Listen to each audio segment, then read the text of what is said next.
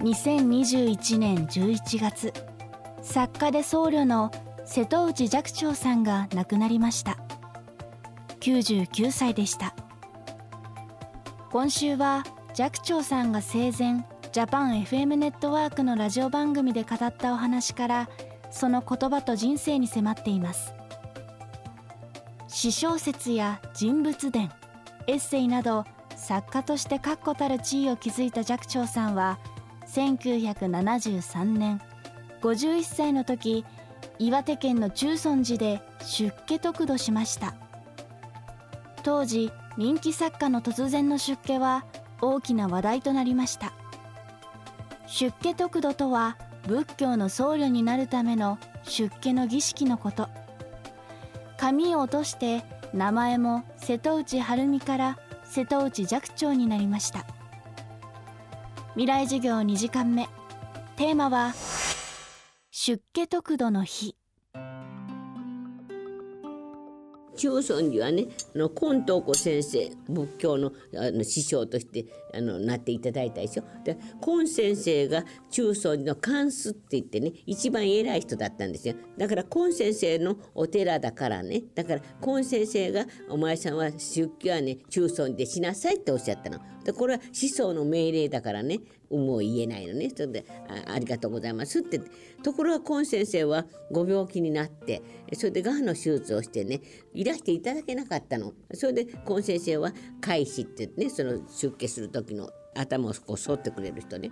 その開始をね自分よりも偉いね方にお願いしたからね安心して行けっておっしゃったんですよ。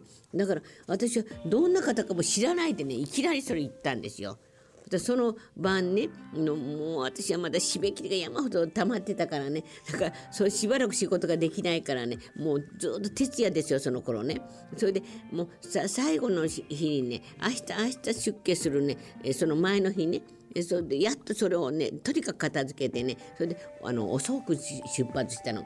だから中村に行ったらもうもう私の姉とかねあの義兄とかそれからお友達はもう全部もう先に行っててね。でやっと私がねたどり着いたんでそうしたらね瀬戸内晴美がねここへ入ったはずだってね。それでねあの探し探せなんて言ってね新聞記者やねなんかがねドカドカと廊下走ってるの。そしてその瞬間ね そのみんなね「不正!」って誰かが言ったらみんながパッこれだ不正それでねおかしいなって入ったはずだけどなみんなみんなどやどやとね行き過ぎたの後で考えたらさそう電気消せばいいのよね。そうでしょ？そんなこと誰も思いつかないの。それでほら来たって「それ!」ってお茶碗持ってこれやったの覚えてる。それで結局マスコミはねその場はごまかしてそれで翌日本当にいきなり行ったんですよ。そしたらもうもううわーっと並んでるそのマスコミの人たちが。そのね昨日取り損ねたからね。それでこっち側になんかね偉いお坊さんがねなんかキッキラキンのねこんな人にいっぱいいるの10人ぐらい。もうびっくりしてね。あらあた私お礼しなきゃないあ一人いくらわ10人いたらいくらなんてもう頭い。っ て頼まないのになって思って そんなこと思ってたわよ。そしたら そのねあの返しはねもうもちろんもうその過ぎた初めてだったよろしくなんて感じで。そうだねそれをねあの教師ってね教えるね教師っていうのがあるの。先生の教師。教師っていうのがねついてくれてね。それでその人がね「あ立って」とか「右向いて」とかね「お辞儀して」とかいろいろ教えてくれちっちゃい声で。それでその通りしたのね。その教師がねその杉谷大僧正のね息子でね杉谷義順っていうの。それでその人と私は兄弟弟子なのね。だからななぜかって今節がなくなって私師匠が亡くなったんですよ。